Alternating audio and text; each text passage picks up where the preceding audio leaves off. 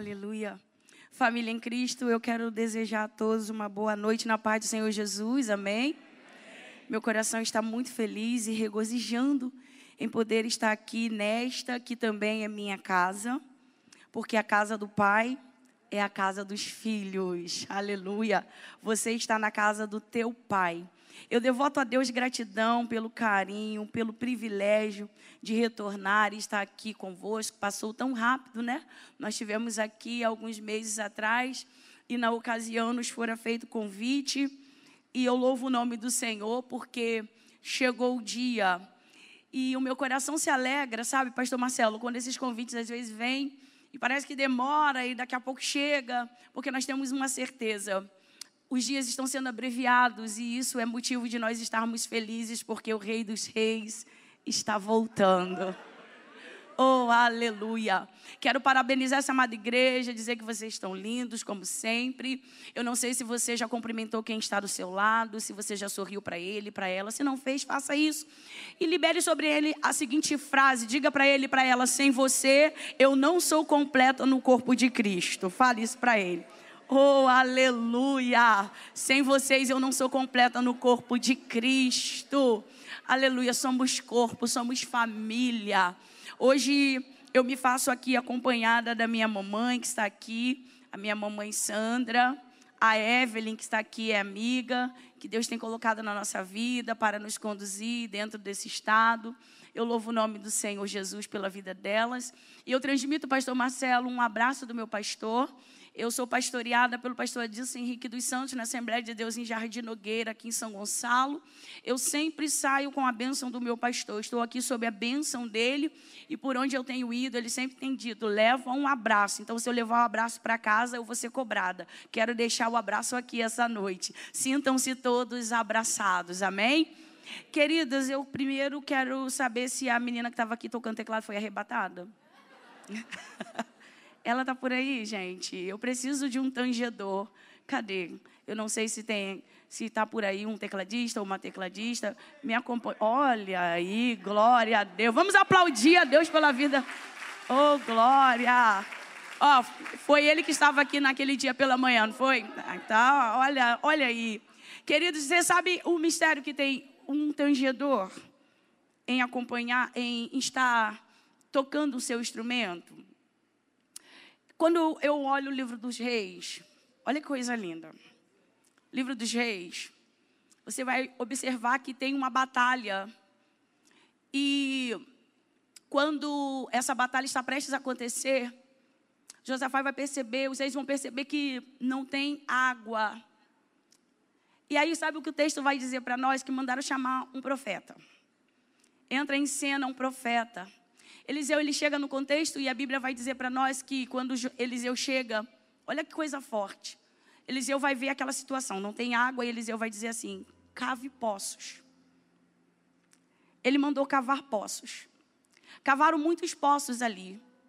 Só que a Bíblia vai dizer que ele dá uma ordem: traz um levita, traz um músico, traz um tangedor.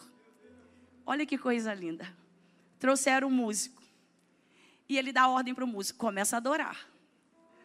Aleluia. No momento da adoração, o texto vai dizer para nós que começou a brotar água. Eu não sei, eu fiquei, pastor Marcelo, durante muito tempo tentando entender qual a correlação da adoração com a água brotando ali naquele deserto. E eu sou um pouco louca com as questões da Bíblia. Eu cavo, vou atrás, busco, leio. E o céu às vezes me empresta umas interpretações que, se você não concordar, não tem problema nenhum. Mas não fica triste, eu quero dividir com você. Eu entendo que música ela gera movimento no nosso corpo, sim ou não? Sim. Todas as vezes que você ouve uma melodia, um ritmo sendo tocado, você se movimenta. E é interessante dizer que se eu pedisse um baterista para assumir aqui o controle aqui da bateria, ele tocasse, você vai começar a se movimentar e obviamente que uma das manifestações desse movimento é ter o pé batendo no chão. Não é assim? A gente não marca o ritmo dessa forma? Viu um pessoal cantando ali, ó, batendo o pezinho ali no chão.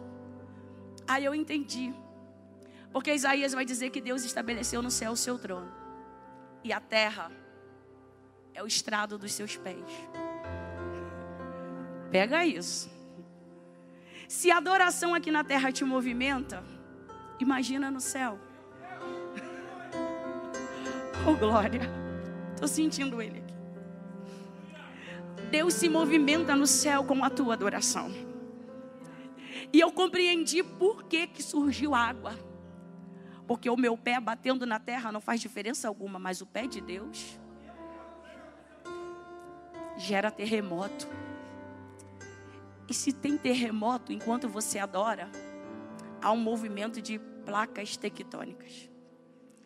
E você sabe que tem 16 quilômetros abaixo das placas tectônicas lençóis freáticos. No momento em que o tangedor começou a adorar, a adoração começou a movimentar Deus. O terremoto aconteceu. A água começou a subir. E o milagre aconteceu. Pega isso aqui, gente. Quando você adora, você causa o sobrenatural na terra. Ah, isso podia ter sido um glória mais bonito. Quando você adora, você atrai a presença de Deus para o ambiente. E se a presença de Deus chega no ambiente, oh aleluia, alguma coisa diferente acontece. Eu te convido a abrir a sua Bíblia sentado como você está. E eu vou pedir que o operador que está colocando aqui, depois eu vou pedir que você retorne o texto no Salmo de número 46. Abra comigo. Salmo 46. Depois nós vamos voltar a esse texto novamente. Porque Deus, Ele, Ele lançou uma palavra no meu coração para essa noite. Eu quero dividir com vocês.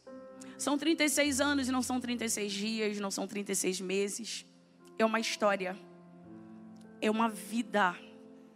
E eu tenho certeza que ao longo desse tempo, pastor Marcelo, muita coisa aconteceu. Muita gente chegou, muita gente se foi.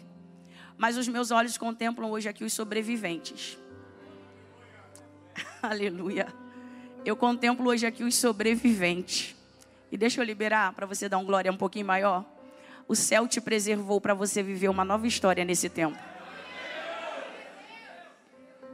Eu quero intitular essa mensagem esta noite. Quero dar um título a essa mensagem. Quero dizer que nós fomos preservados para viver uma nova história. Ei, Batista Memorial de Jardim Catarina, vocês foram preservados. Reage para viver uma nova história. Tem coisa nova chegando para a tua vida. Salmo de número 46. Diz assim, ó: Deus é o nosso refúgio e fortaleza. Socorro bem presente na angústia. Pelo que não temeremos ainda que a terra se mova ainda que os montes se transportem para, mei para o meio dos mares, ainda que as águas rujam e se perturbem, ainda que os montes se abalem pela sua braveza. Há um rio cujas correntes alegram a cidade de Deus, o santuário das moradas do Altíssimo. Deus está no meio dela, não será abalada. Deus ajudará no romper da manhã. As nações se embraveceram, os reinos se moveram. Ele levantou a sua voz e a terra se derreteu. O Senhor dos exércitos está conosco. O Deus de Jacó é o nosso refúgio. Vinde contemplar as obras. Oh, aleluia. Estou vendo as obras aqui essa noite. Vinde contemplar as obras que o Senhor tem feito. E desolações ele tem feito na terra. Ele faz cessar a guerra até o confim da terra. Ele quebra o arco, corta a lança, queima os carros no fogo. Versículo 10 diz assim, ó: Aquietai-vos. E sabei que eu sou Deus. Serei exaltado entre as nações, serei exaltado sobre a terra. O Senhor dos exércitos está conosco. O Deus de Jacó é o nosso refúgio. Esse glória pode ser melhor porque ele merece. Olha aqui para mim. Se você quiser copiar, se você quiser anotar, faça. Essa palavra não é minha. Então pega, coloca um molho e prega. Amém? Queridos, a Bíblia, a nossa Bíblia, nós conhecemos que foi traduzida por João Ferreira de Almeida. Ela é um pouquinho diferente daquela Bíblia judaica. Nós sabemos que a Bíblia judaica é um pouco diferente. Na verdade, a Bíblia judaica, a composição dela é diferente da nossa. Tem a Torá, que é a reunião dos cinco primeiros livros, que vai do Gênesis até o Deuteronômio. E tem também a Taná, que vai de Josué até o livro de Malaquias. E dentro da Taná, nós temos um livro específico chamado Terrelim, que é o livro dos Salmos, que é um livro de adoração. É uma composição de poesias escritas por homens comuns, assim como você e eu. São hinos de adoração que foram cantados em momentos específicos. Quando eu olho o livro dos Salmos, eu entendo que Deus ele gosta tanto de ser adorado, que Deus vai colocar dentro da Bíblia uma coleção de louvores somente para exaltar o seu santo nome. Eu acho tão linda essa questão da adoração, pastor Marcelo, porque eu não vejo adoração somente no livro dos Salmos. A Bíblia toda é composta por adoração. Quando você olha os primeiros livros da Bíblia, por exemplo, no livro do Gênesis, no livro do Êxodo, o primeiro ato de adoração do livro de, do Êxodo, o primeiro culto de adoração acontece no capítulo de número 15 do Êxodo. E eu costumo dizer que foi um culto ao ar livre que reuniu mais de 600 mil pessoas. Porque logo após atravessar o mar, Moisés ele vai cantar a grandeza de Deus. Aleluia. E tem uma frase que mexe comigo quando Moisés adora dizendo: "O Senhor é varão de guerra. Jeová é o seu nome." A Bíblia vai dizer que Miriam então pega os tamborins e juntamente com as mulheres ela começa a adorar e aquela atmosfera de adoração toma conta daquele ambiente. Imagina um culto à beira-mar. Que coisa maravilhosa. Só que a Bíblia também vai dizer para nós que primeiro livro do profeta Samuel, no capítulo 2, tem uma mulher adorando a Deus depois de uma situação muito complicada na sua vida. Você conhece a história de Ana? A Bíblia diz que Ana, ela estava no momento da sua vida onde a esterilidade alcança. E eu posso afirmar que Ana não nasceu estéril. Ana estava. Porque o estar é transitório. E quando eu olho a palavra serrar no original, eu vou compreender que esse verbo serrar, ele é traduzido por um verbo por nome amarrar. Olha que coisa linda, gente. Então eu entendo que o ventre de Ana não estava fechado, ele estava amarrado. E aí o meu coração se alegra, porque aquilo que está amarrado tem duas pontas. Oh, aleluia, tem gente que já está entendendo. Uma ponta estava na mão de Deus, e a outra ponta dependia somente de Ana. Quando Ana entra no templo naquele ano, e ela decide ofertar ao Senhor, o nó foi desatado. Aleluia. Deixa eu liberar sobre a tua vida. A tua adoração vai desatar nós. Glória seja dada ao nome do Senhor. A Bíblia vai dizer para nós que então no capítulo 2 ela adora o Senhor. E ela adora um cântico profético. Porque ela vai dizer assim, ó, que ele, o Senhor, ergue do monturo o necessitado. Ela está falando dela. Porque por muito tempo ela viveu uma necessidade expressa de ter um filho, de gerar. E ela ainda vai dizer mais: que o Senhor, Ele pega o homem, aquele que ninguém dá nada por ele, e o assenta entre príncipes. Sabe o que Ana está fazendo? Ela está olhando para um futuro profético daquilo que ela gerou no seu ventre. Porque Ana não viveu num período de monarquia.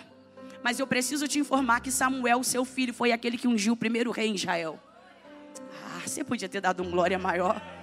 Ana está dizendo: os meus olhos não verão, mas o meu filho ele vai ungir o rei. Alá, mandou e a sébia. Deixa eu liberar sobre a tua vida coisas que os teus olhos não vão ver, mas a tua descendência vai viver. Aleluia, ela está adorando a Deus.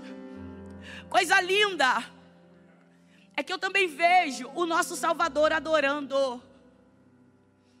Ai, o meu coração se alegra tanto porque Mateus, no capítulo de número 26, no versículo 30, diz que depois dele ter cantado um hino, ele saiu para o Monte das Oliveiras.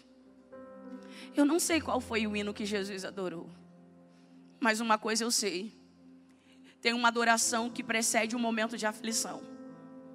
Porque muitas vezes a nossa adoração nos prepara para algumas vias crucis que nós vamos enfrentar. Eu vou repetir isso aqui, tá? Tem adoração que nos prepara para uma via dolorosa. Só que olha aqui para mim. No meio da via dolorosa, você não vai estar sozinho. Porque ainda que um Simão Pedro que se dizia amigo se afaste, o Senhor envia um sirineu. Oh, glória seja dada ao nome do Eterno. Deus sempre dá providência para aqueles que o adoram. E aí, quando eu olho o livro dos Salmos, eu falei com vocês, eu olho para os Salmos e eu vejo aqui que dentro do livro dos Salmos tem vários autores. Tem um salmista que é aquele mais conhecido de todos nós, Davi. Davi vai compor 76 salmos de adoração a Deus. E é bem verdade dizer que existem mais alguns salmos que, segundo a sua linguagem poética, vão ser atribuídos a Davi. Davi tem uma particularidade tão grande na adoração que Davi ele consegue adorar a Deus mesmo no momento da sua pior adversidade. O Salmo 51, por exemplo, Davi vai adorar o Senhor no momento em que ele se sente vazio e que Deus está cobrando a ele acerca de um pecado. Mas Davi é tão adorador que na sua adoração ele vai expressar um pedido ao Senhor. Ele vai dizer: tira trono, tira coroa, tira dinheiro, mas não retira de mim o teu Santo Espírito. Porque dá para viver sem dinheiro, dá, dá. Dá, dá para viver, dá para viver sem casa, dá para viver sem carro, mas não dá para viver sem a presença dele. Quem consegue viver sem a presença? É interessante dizer que também tem os salmos dos filhos de Asaf, 12 salmos. Salmos de Salomão, dois. Tem os salmos de Moisés, um salmo. Salmos de Amanhetã, um salmo. 51 salmos de anônimos. Pega isso aqui para você dar um glória. Porque tem gente que não vai conseguir conviver com a fama. Ele precisa continuar adorando no anonimato. E essa adoração Deus recebe, oh glória. Tem gente que nunca vai gravar um CD, nunca vai lançar uma música numa plataforma digital, mas a adoração dele dentro do quarto, lavando louça, lavando roupa o céu está recebendo. Sabe que eu posso sentir Ele recebendo a nossa adoração aqui hoje? Gente que o nome nunca vai estar na mídia, mas é adorador. Até porque adorador de verdade não se encontra em qualquer lugar, está escasso. É por isso que o Senhor disse que tem uma classe que Ele procura. Quem são os verdadeiros adoradores? Hoje Ele encontrou aqui nessa noite. Ah, hoje ele encontrou verdadeiros adoradores. Gente que veio cansado do trabalho, gente que está aqui fatigado, mas veio adorar o nome dele. Só que eu acho lindo que dentre esses salmos tem um conjunto de salmos que foram escritos por um grupo, pastor, de gente esquecida. Os filhos de Corá. Doze. E aí a gente vai mergulhar um pouquinho acerca desses, desses moços. A Bíblia vai dizer para nós que Deus ele tem na terra um povo escolhido, separado. Deus elegeu para si um povo. E quem é o povo de Deus? Hoje nós temos o privilégio de pela graça termos sido alcançados, porque nós não merecíamos. A Bíblia diz que ele veio para os que eram seus, mas os seus não receberam. Mas a todos quanto receberam, oh aleluia, você, eu, nós, eu, ele deu o direito de serem chamados filhos de Deus. Filho. A raiva de Satanás, a maior raiva, é porque com a identidade de filho, nós estamos indo para o lugar de onde um dia ele foi expulso. Ah, você não pegou. A maior raiva dele é que a identidade de filho nos dá herança e o direito de entrar naquele lugar de um dia onde ele foi expulso. Nós vamos morar no céu. que céu e. Aí Deus escolhe um povo para si, a nação de Israel. E a Bíblia vai dizer que no livro do Êxodo, no capítulo 2, quando Deus ele vai levantar um libertador, porque a opressão já era tanta, aquele povo entra, é uma família de 70, pega isso aqui para você dar um glória. É uma família com 70. Está entrando Jacó, seus filhos, filhas, noras, netos. Alguém está olhando e está dizendo assim, ó, 70 pessoas. Ah, um grupinho não vai fazer muita diferença, mas o céu registrou uma nação. Oh, glória! Porque muitas vezes é assim mesmo, sabe? Olham pra gente e dizem assim: aquele lá não incomoda, não, não incomoda, é porque não sabe o que a gente carrega. Aí o faraó que estava no reinado, ele quer Josué, José por perto, mas ele pega a família de José e coloca num lugar mais distante. Coloca numa terra chamada Gozen. E diz assim: fica aí para morrer aí. Vocês não vão gerar muito, não. Só que o segredo não está na terra. O segredo está em quem chega na terra. Para, vai. O segredo não está na terra. A terra pode ser ruim, mas você chegou lá, o negócio vai frutificar. Oh, glória! Por isso que você chega em alguns lugares, até lá no seu setor de trabalho, alguém diz assim: Fulano chegou para cá, o negócio deu uma melhorada, está vendendo mais, a harmonia aqui no, no ambiente não é desse jeito. É porque você chegou. E deixa eu liberar uma coisa para você dar um glória: é porque tem algo que te acompanha dia e noite.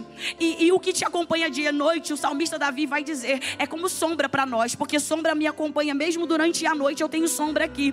E eu acho lindo que Davi vai dizer assim: certamente que a bondade e a misericórdia te seguirão todos os dias da sua vida.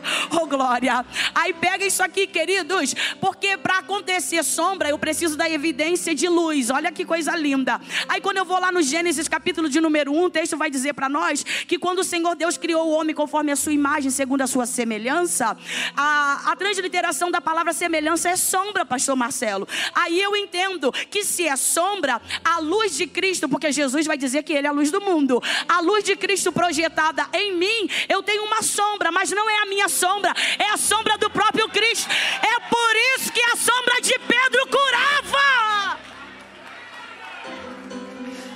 Pegou? Por que, que a sombra de Pedro curava? Porque não era a sombra dele. Ei, o inferno nem sabe. Mas quando você passa, tem uma unção até na tua sombra.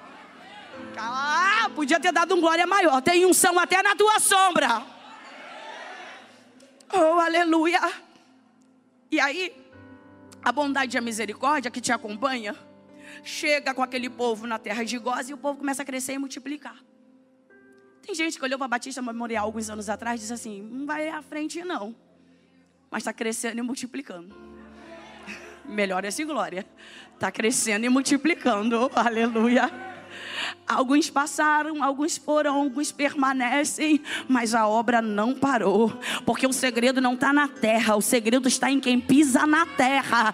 Vai crescer e vai multiplicar. Só que esse povo, ele fica cativo, ele é castigado no Egito, você sabe. Deus levanta um libertador.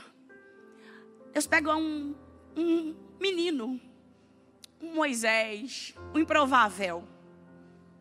Porque Deus é lindo em trabalhar com os improváveis. Quando eu olho a Bíblia, eu vejo Deus pegando pessoas que não tinham nada a ver com o contexto. Oh, aleluia. E colocando no cenário. Só para o nome dele ser glorificado. Eu vejo Deus pegando gente pequena demais. Gente que está com medo. Gente que está dentro de um lagar malhando trigo. Mas que o céu está enxergando. Porque o céu não enxerga assim, o céu enxerga assim. Você não tem como se esconder.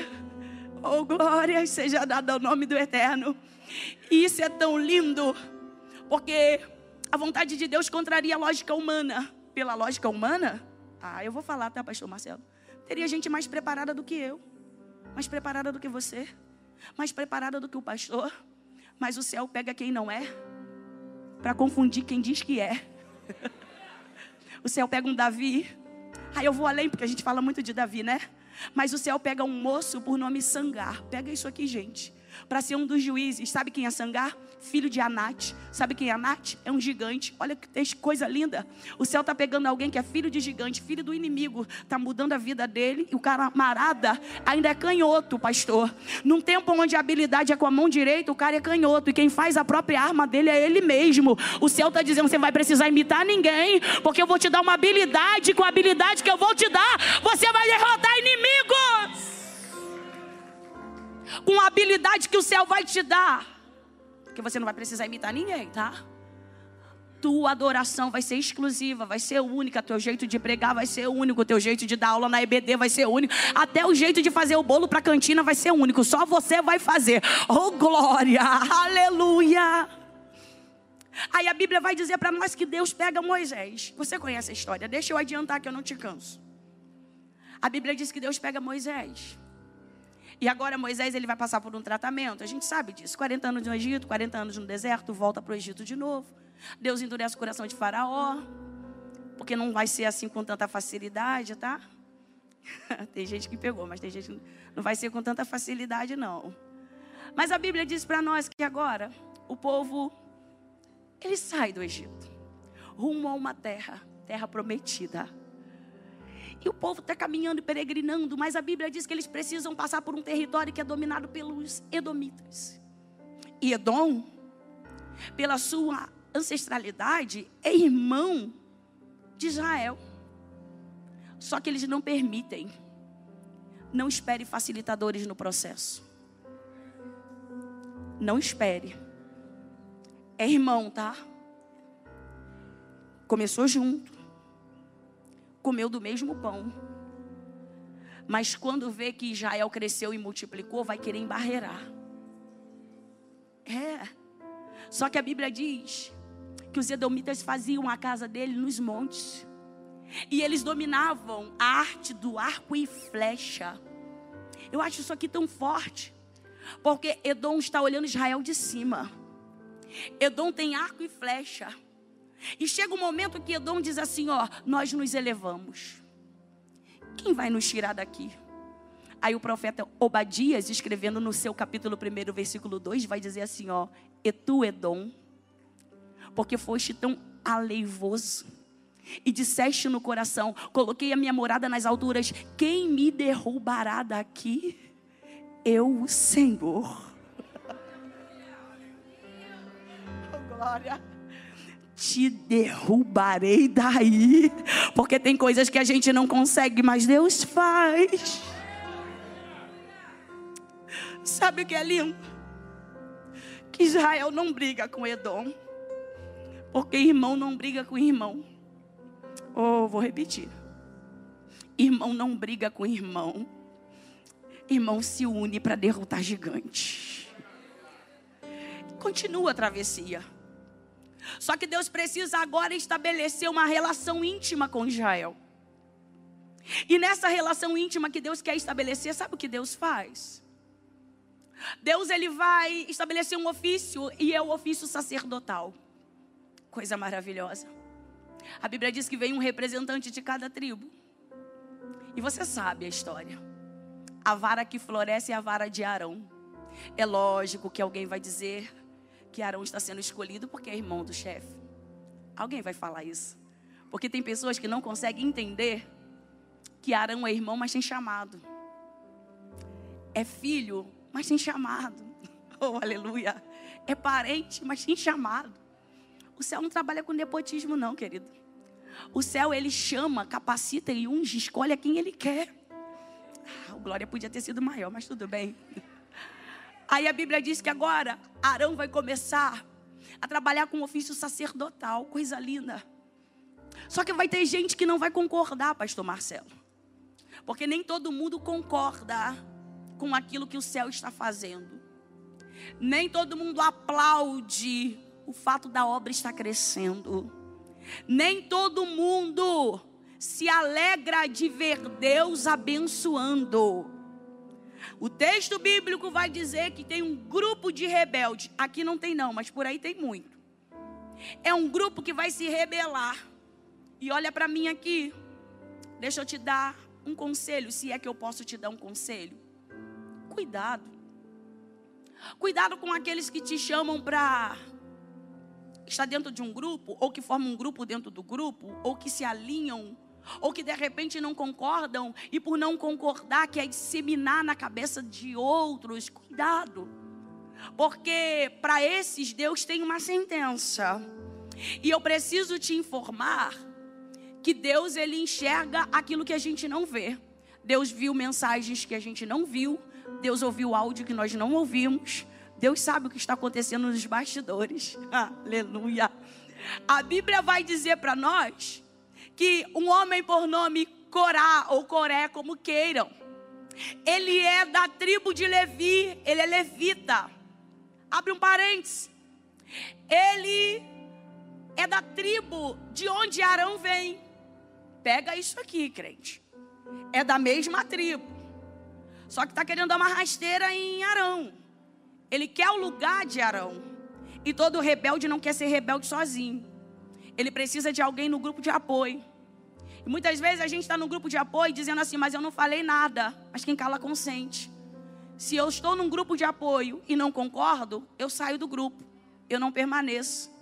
Aí Corá vai conseguir dois outros homens, chamado Datã e Abirão, são rubenitas. Não tem nada a ver com ofício de entrar em, em, na tenda, não tem nada a ver.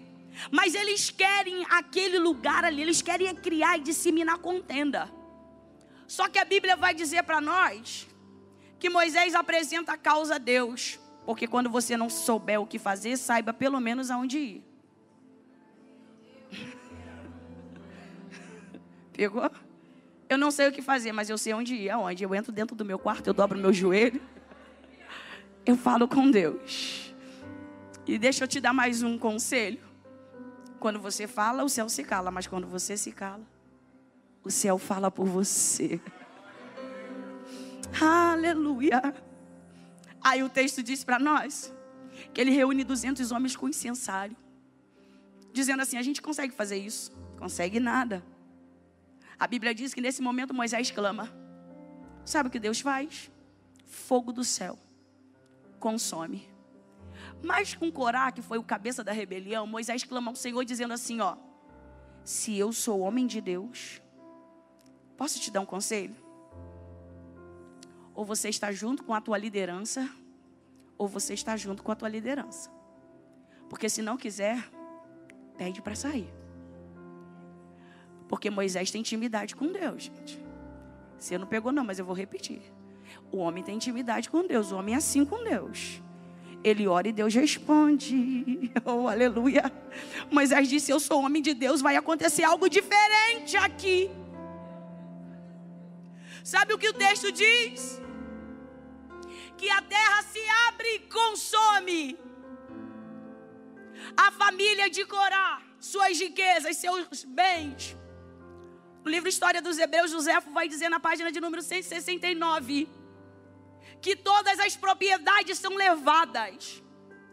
Só que quando eu leio essa passagem, eu vejo que isso está sendo relatado no livro de Números, capítulo 13. Mas quando eu chego em Números, capítulo 26, versículo 11, os meus olhos saltam quando eu leio assim, ó: "Mas os filhos de Corá não morreram". E aí eu parei para entender por quê. Aí Deus disse no meu coração, Gesana, porque nem todo rebelde gera rebelde. Você podia ter dado. Você não vai dar glória, não. Tudo bem, eu sei. Mas eu vou repetir. Porque nem todo rebelde gera rebelde. Mas tem três meninos: Assi, Abiasif e Eucana. Que ficam lá vendo o papai na rebelião, mas diz assim: a gente não. Nós somos diferentes, nós somos separados. Oh, glória! Sabe o que é lindo? É que esses moços não se deixam levar pela influência dos seus pais. Eles preferem estar debaixo da autoridade do homem de Deus e entender quem colocou o homem de Deus aqui foi o próprio Deus. O tempo passa, e agora eu estou aqui no meio da mensagem, já para daqui a pouco encerrar, mas eu quero que você grave, porque o Salmo 46 chega já já.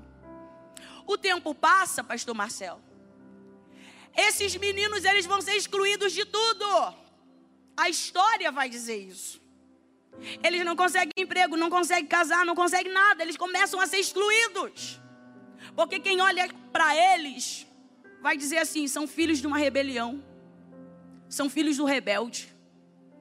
Eu preciso te dizer que tem marcas que foram geradas em nós que nós mesmo nem fizemos.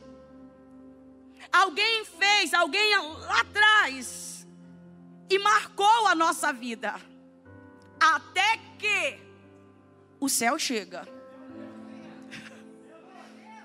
Que eu mandou e anda e rébia. Eu tô falando pra gente aqui que tem uma marca, sabe? Foi marcado por uma história errada de um pai, de um avô, de alguém lá no passado. Uma história que carrega por anos e por gerações. Mas deixa eu liberar para sua vida. Essa história vai ter uma página virada hoje. Porque quando Deus chega, Ele chega para mudar a história. Ah, na casa dela o casamento de ninguém deu certo, o teu vai dar. Ah, porque lá todo mundo é um larápio, um 71, vírgula. A partir de você não vai mais acontecer. Vão ser pessoas honestas, bom pagadores, dizimistas, ofertantes. Ah, porque lá todo mundo é mentiroso, vírgula. A partir de você não tem mais mentira. Oh, aleluia. Você vai andar na verdade porque você conheceu a verdade que liberta. E a verdade que liberta tem nome e ele está aqui hoje. Jesus de Nazaré. Ei. O tempo passa. A geração de Corá vai viver sob uma maldição. Sabe o que Judas diz no seu único capítulo, no versículo 11? Ai daqueles que vão pelos caminhos de Corá. Ai daqueles que são como Caim. Ai daqueles que são como Balaão. Sabe por quê? Porque judeu é assim. Eles vão carregar, sabe, no coração, aquele olhar de que você não tem direito, a maldição chegou, eles não perdoam. É dessa forma. Só que chega um tempo e o meu coração se alegra, pastor Marcelo. Porque Saul vai reinar. Saul não se importa em trazer a arca. Não sei como, mas ele consegue governar sem a presença. Porque tem gente que consegue. Tem gente que consegue vir para um culto como esse e não sentir nada. Desligadinho. Mastigando chiclete, olhando para o ontem. Mas tem gente que vai sair daqui levando ainda um pedaço do bolo para quem ficou em casa. oh, glória a Deus. Eu sinto ele aqui. Aí a Bíblia diz para nós que Davi agora vai reinar. Porque o negócio de Deus com Saul acabou. Aí Davi vai ser ungido. Espera o tempo, aguarda o processo, oh glória. E chega a hora de assentar-se no trono. E quando Davi vai se assentar no trono, Davi vai dizer assim: não dá para reinar sem a presença, não. Tem que trazer a arca de volta. Oh glória. Tem que trazer a arca. Cadê a arca? Tem que trazer a arca. Tem que trazer a arca. Oh aleluia. E você conhece a história? No afã de trazer a arca, que às vezes a gente tem um afã de fazer, que a gente não faz direito. Deixa eu liberar, ainda que demore, mas faz direitinho. Porque às vezes quer fazer com pressa. Quem faz um arroz apressado, o arroz queima. Mas se você fizer direitinho, oh glória, vai ficar soltinho, saboroso, não é assim? Então fala para quem está do teu lado, vai devagar, mas entrega com perfeição. Oh, aleluia. Aí Davi agora entende que ele precisa trazer a arca da forma certa, não é em carro de boi, é nos ombros dos sacerdotes. Ah, da glória. É o levita que tem que carregar no ombro, porque adorador carrega a presença de Deus. E sabe o que é lindo? Seis passos. Seis, o número do homem. Mas no sete, o negócio não é mais no homem. O negócio é no céu. Oferta, sacrifício sacrifício. Seis passos. Parou no seis, agora tem que ter sacrifício. Ei, deixa eu te dizer: não adianta caminhar sem sacrifício. Oferta sem sacrifício não tem valor. É por isso que você está aqui hoje. Porque foi difícil. Mas você está sacrificando ao Senhor. E Ele está recebendo a tua adoração. 36 anos. E muito sacrifício. Tem gente que vem a pé, de longe. Né? Tem gente que já saiu debaixo de chuva, mas veio.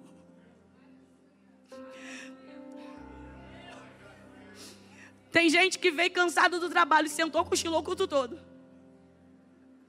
E eu posso te dizer, porque uma vez na minha igreja, eu vi alguém cochilando o culto, pastor. Eu fiquei olhando para a pessoa e Deus falou para mim assim: Eu estou recebendo a adoração dela. Eu falei, mas como se ela está cochilando? Sabe o que o Senhor falou para mim? Sacrifício de louvor. Podia ter dado um glória maior. A irmã estava assim, batendo cabeça, mas o céu estava entendendo que ela saiu de casa, ela veio cansada do trabalho, mas estava ali adorando ao Senhor. Tem gente que está aqui com um diagnóstico não muito favorável, mas está aqui adorando ao Senhor. Tem gente que está aqui hoje que não deu tempo nem de fazer a janta direito, preparou um macarrãozinho correndo, mas está aqui hoje louvando o nome dele. Deixa eu liberar, o céu está recebendo a tua Pode aplaudir, pode aplaudir, pode. Ele está recebendo. Você veio cansado, mas você veio. Nenhuma história escrita da noite para o dia. Quanto sacrifício, pastor Marcelo, quanto sacrifício. Ei, quantas dores, quantas lágrimas. Há momento no caminho que a gente diz assim, não quero mais não. Deus errou o endereço. Deus mandou a profecia para a pessoa errada. Esse negócio de pastorear, esse negócio de tocar, esse negócio de estar aqui todo dia. Não é comigo, não. Mandou anda. Deixa eu falar uma coisinha para você. Tinha gente melhor do que você, tá, querida? Tinha gente mais capacitado, mas o céu achou graça em ti. E quem não concordar com o que ele faz, vai reclamar. Reclama com ele. Porque nem todo mundo vai querer você no negócio. Mas não tem problema. Se o céu mirou em você, eu falei aqui agora há pouco, pode tentar se esconder, ele te acha. Aleluia. Deixa eu concluir. Sabe o que o texto vai dizer? Que Davi tem desejo de construir uma casa para Deus. Eu acho Davi um adorador tão tão entregue. Porque Davi olha e diz assim: peraí, eu estou habitando num palácio. Aí, num primeiro momento, é uma tenda simples.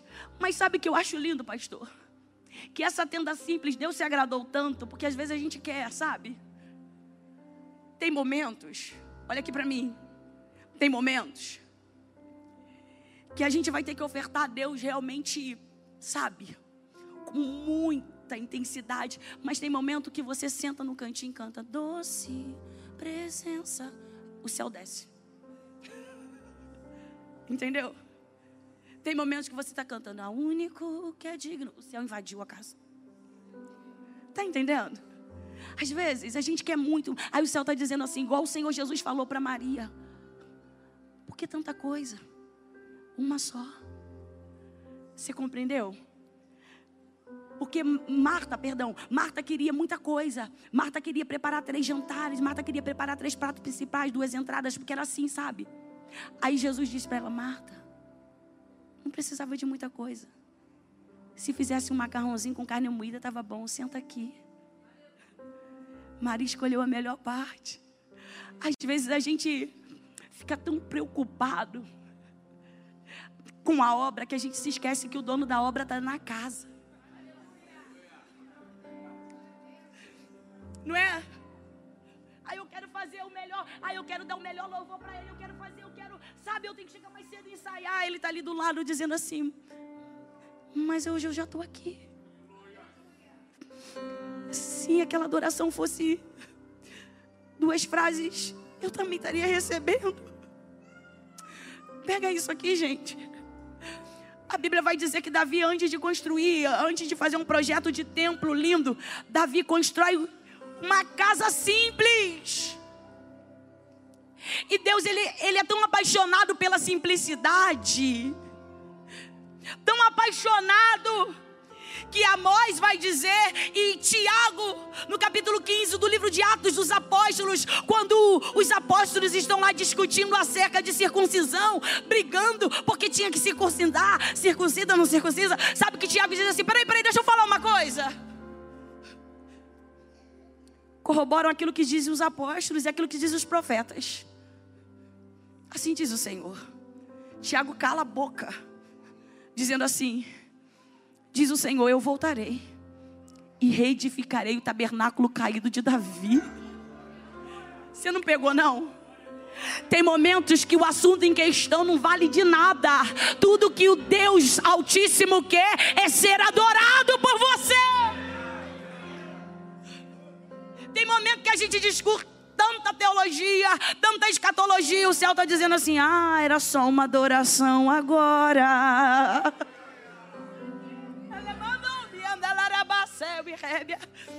Às vezes a gente discute tanta coisa, é política, é isso. O céu fala: introduz adoração, vai, introduz adoração, introduz adoração, vai, introduz. Aí Deus diz: eu vou restaurar, eu vou erguer da ruína o tabernáculo caído de Davi.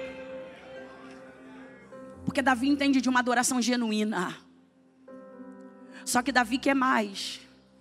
E aqui eu já começo a fechar. Davi quer construir uma casa linda. E Davi faz o projeto de uma casa linda. Só que nem só de boa intenção vive o homem. Porque Natan chega no recinto e diz assim: Davi, tua mãozinha está manchada de sangue. Mas pega o projeto e dá para Salomão. Deixa eu falar para você. Tem sonhos que você sonhou que vai se cumprir na vida do teu filho. Glória a Deus, desse lado aqui foi mais alto. Eu vou repetir. Tem sonho que você sonhou que Deus vai cumprir na vida do teu filho.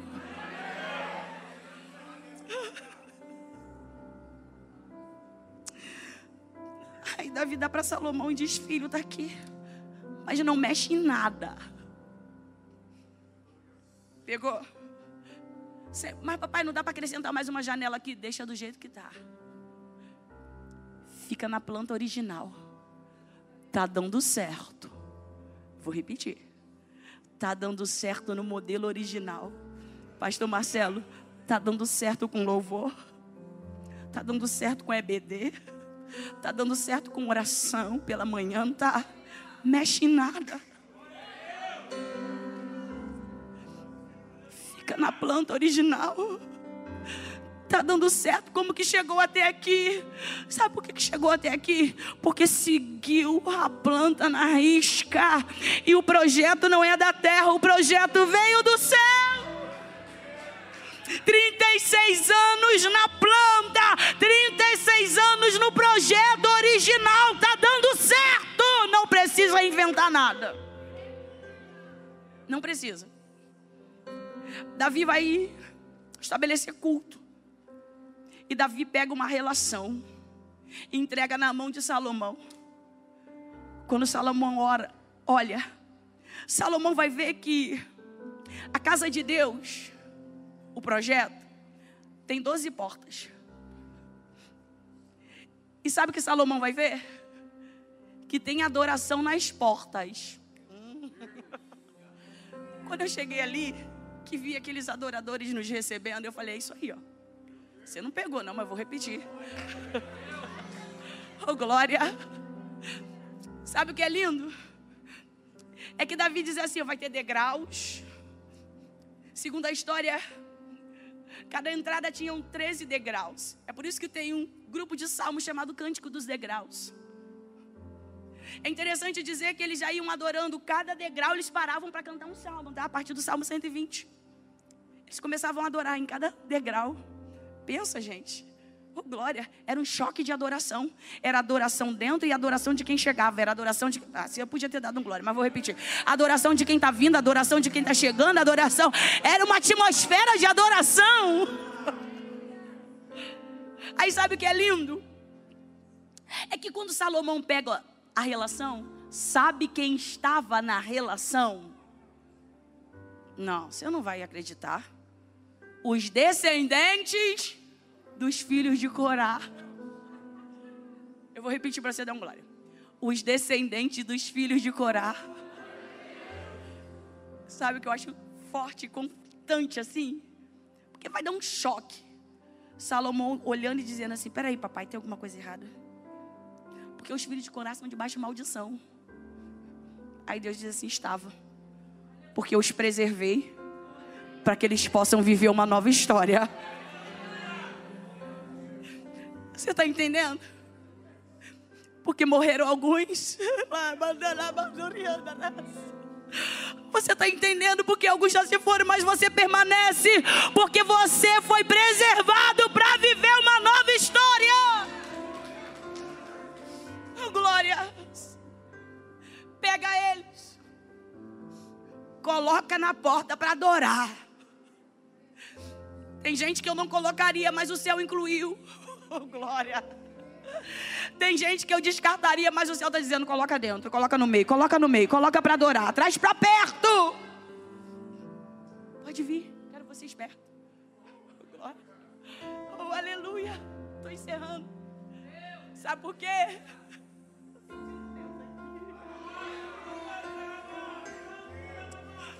Rabandura basel e rébia.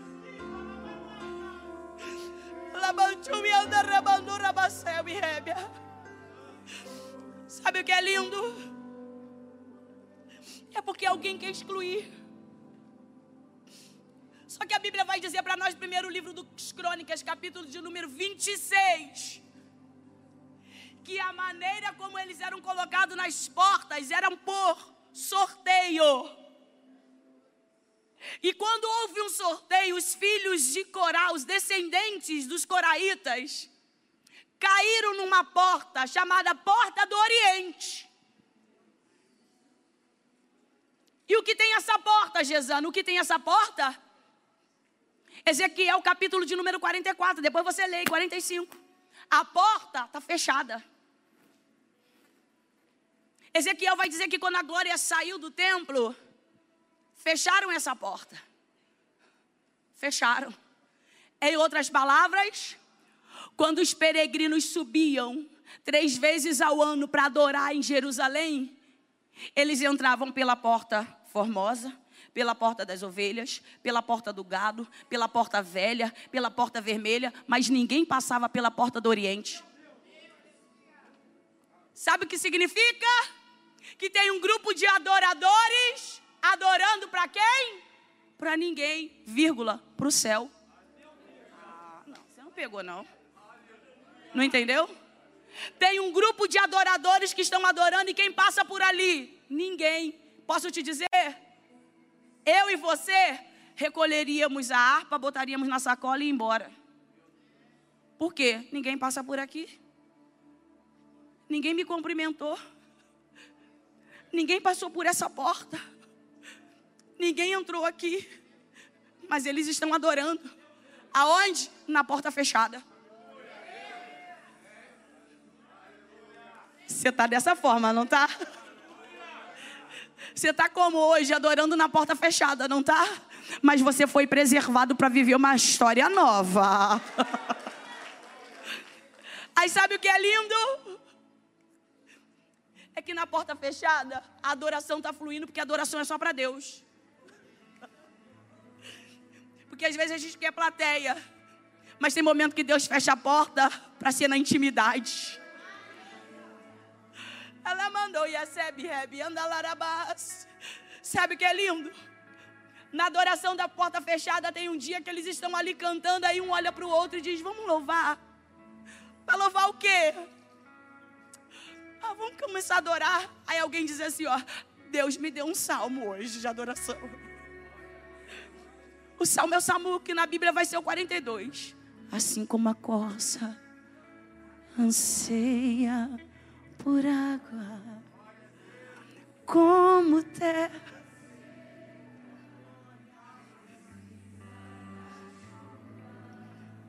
Meu coração.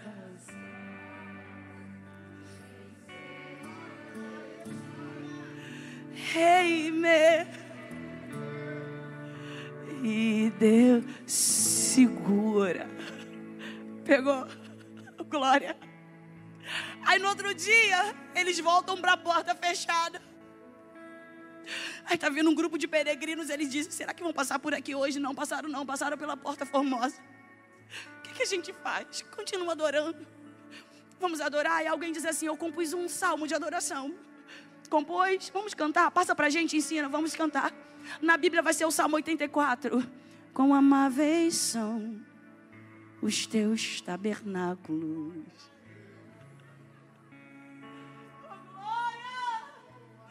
Aí alguém dá voz, um olha para o outro e diz assim: Eu queria estar lá dentro, mas não consegui estar. Mas não tem problema, não, porque o pardal até encontrou casa e andorinha encontrou ninho para si. Mas mesmo daqui de fora, eu encontrei teus altares. Porque muitas vezes a gente está na porta fechada, mas está tendo experiência como ninguém. Sobrevivente, você está aí hoje, tá? Eu fecho aqui agora. Porque a Bíblia vai dizer que 185 mil homens do exército da Síria, comandados por Senaqueribe, pastor Marcelo, sitiaram Judá, cercaram. Quem está cantando na porta formosa, viu a invasão, fez o quê? Entrou. Quem está cantando na porta velha viu a invasão, entrou. Mas quem está cantando na porta do Oriente tem como entrar? Por quê? Oh, glória. Agora é conjectura minha. Parece que eu vejo Deus olhando para eles e dizendo: Era para isso que eu permiti que vocês ficassem aí. Porque vocês agora vão ter uma experiência que ninguém teve. Porque agora eu vou me apresentar para vocês. Como, Senhor? Como o Senhor se apresentou para Moisés na sarça? Não. Como o Senhor se apresentou para Salomão na botânica, como o lírio dos vales, a rosa de Sarão? Não. Eu vou me apresentar para vocês como Senhor dos exércitos.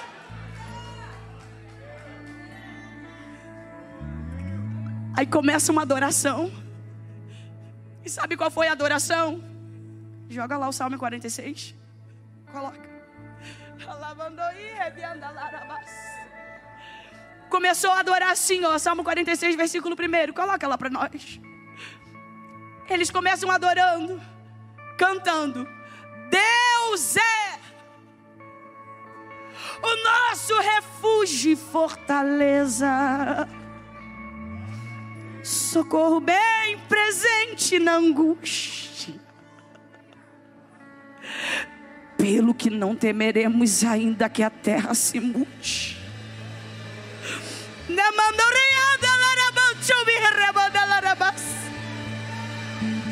Pelo que não temeremos, ainda que as águas,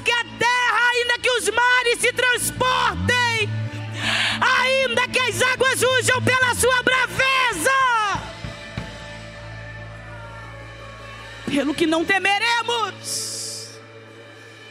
Ei, ainda que tudo esteja entenebrecido, a gente não teme. Chega um mensageiro gritando assim, ó, Pastor Marcelo. Ei, vocês que estão aí fora, avisa para quem está dentro que Senaqueribe entulhou todos os poços e vocês vão morrer de sede. Só que Deus tinha dado uma estratégia. Oh, o rei Ezequias já tinha feito um arqueduto que ligava a 530 quilômetros de distância até o tanque de Siloé. Quando alguém disse entulha fora, tem água dentro. Aí eles cantam: não vamos morrer, não, porque é um rio cujas correntes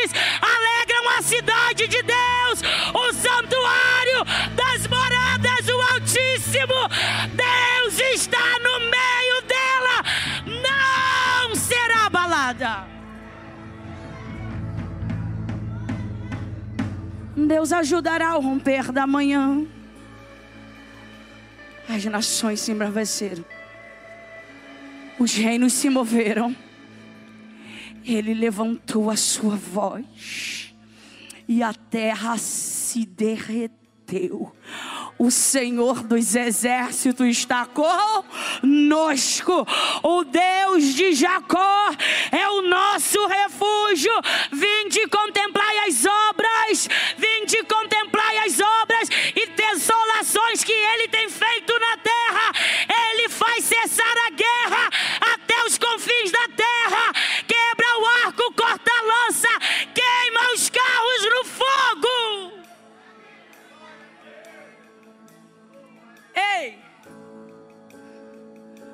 Todo o Salmo 46 é escrito na terceira pessoa. Só que no versículo 10 não está na terceira pessoa, está na primeira pessoa. Porque Deus toma um deles em profecia. Porque tem hora que a gente está adorando, mas a perna está tremendo. Tem hora que a gente está adorando, mas o coração da gente está inquieto. Aí Deus precisa erguer a sua voz e gritar: Aquietai-vos e saber que eu sou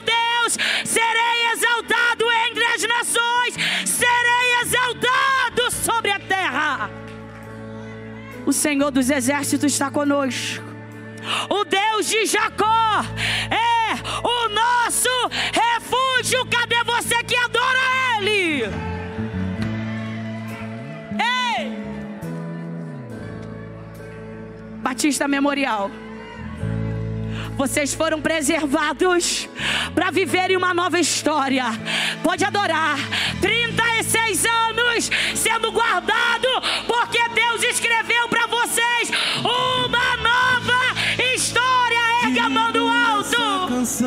só tu e comece a adorar. Adore.